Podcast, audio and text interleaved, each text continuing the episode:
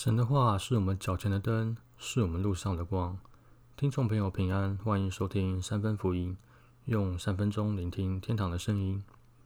今天是爱与婚姻的第七篇，希伯来书第十三章第四节：人人都要尊重婚姻，不可以玷污夫妻关系，因为上帝必审判淫乱和通奸的人。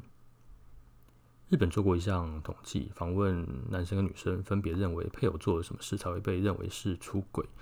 男生认为妻子跟别人有肉体关系就是出轨，但心里多了别人可以原谅。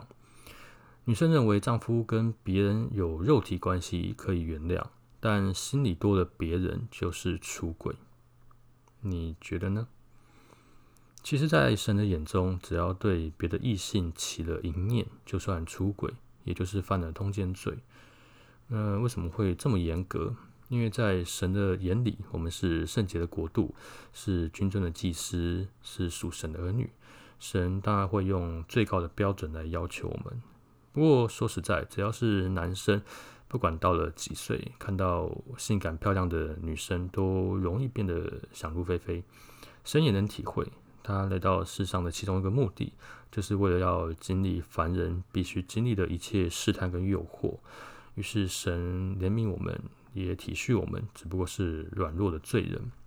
因为我们的行为来自我们的心思意念。